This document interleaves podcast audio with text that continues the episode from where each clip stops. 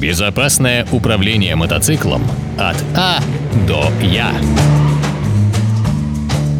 Добрый день, уважаемые радиослушатели Моторадио. С вами Владимир Алилайнин в рубрике «Безопасное управление мотоциклом от А до Я». Сегодня я хочу затронуть тему подготовки к экзамену на получение водительского удостоверения категории А. К теоретическому экзамену несложно подготовиться, если уделять должное внимание самой подготовке. Это можно сделать, ходив в школу на практические занятия и любое свободное время уделять практике теоретической сдачи экзамена, используя мобильное приложение. Что касается практического экзамена, вы должны понимать, что время на подготовку к экзамену, установленное регламентом, не позволяет получить вам должных навыков по управлению мотоциклом. Но получить начальные навыки, позволяющие сдать экзамен, вполне достаточно, в зависимости от динамики вашего обучаемости и профессиональных навыков инструктора. От инструктора и его подхода зависит количество и качество приобретаемых вами навыков – что касается упражнений, то вы можете его выполнить более или менее эффективным способом, что напрямую повлияет на результат. Первое, что вам нужно знать, что основная несдача экзамена при наличии навыков – это стресс, вызванный самим экзаменом и сторонним наблюдением за вашими действиями. Здесь советов немного. Если вы поймете и сможете себя настроить, что волнение ухудшит результат, то шансы безошибочного проезда сильно возрастут.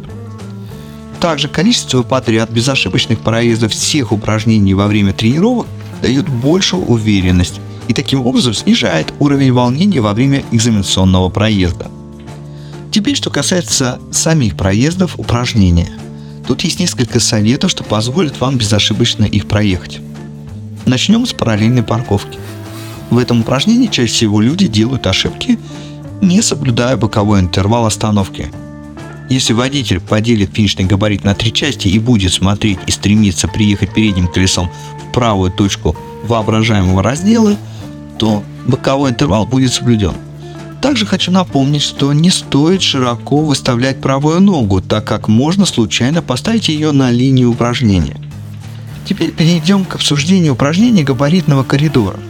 В этом упражнении Необходимо создать скорость движения, которая увеличит устойчивое равновесие мотоцикла и создаст прямолинейную траекторию. Также поспособствует безошибочному проезду это направление взгляда в конец упражнения. Таким образом, водитель наметит для себя траекторию движения. Слишком медленное движение в этом упражнении будет влиять на потерю устойчивого равновесия, что вынудит водителя поворачивать руль, а это, в свою очередь, создаст криволинейные движения. Такие действия могут послужить причиной выезда из рамок габаритов. Следующее обсуждаемое упражнение – это восьмерка. Здесь есть много полезных советов, но качество ее проезда напрямую зависит от количества имеющихся навыков у водителя. Первое, что позволит безошибочно выполнить упражнение, это создание скорости и ее сохранение, которое создаст устойчивое наклоненное положение мотоцикла во время движения. При этом оно не должно быть слишком быстрым, так как водителю необходимо успевать просматривать дальнейшую траекторию и своевременно выполнять необходимые действия. Для того, чтобы регулировать скорость движения плавно, водитель может использовать в упражнении частичное открытие ручки газа, частичный выжим сцепления и при необходимости использовать задний тормоз. Для снижения скорости движения и увеличения времени для принятия решений без потери устойчивого равновесия мотоцикла водитель может использовать небольшое смещение корпуса в противоположную сторону наклона мотоцикла. Что касается траектории, то во время езды по упражнению переднее колесо мотоцикла должно двигаться по наружнему габариту упражнения. Тогда задняя часть мотоцикла точно не зацепит конус, установленный во внутренней части габарита упражнения. Во время изменения движения в другую сторону создайте заезд в круг по наружному радиусу как можно раньше – и повторите вышеперечисленные рекомендации. Упражнение «Гараж» не служил в своем исполнении, и с учетом физических возможностей водителя можно подобрать способ закатывания мотоцикла в габариты, позволяющему это сделать. Главное – делать это упражнение без спешки и суеты – что касается упражнения змейка, то тут необходимо своевременно выполнить руление, сохранить низкую скорость движения и компенсировать наклон мотоцикла смещением корпуса тела в противоположную сторону наклона мотоцикла. Ну и наконец мы подошли к упражнению под названием скоростное маневрирование. В этом упражнении основная причина его невыполнения – это не уложиться по времени, сбитие конусов и выезд за рамки габаритов упражнения. Чтобы не сбить конус во время проезда по змейке, тут есть пару советов.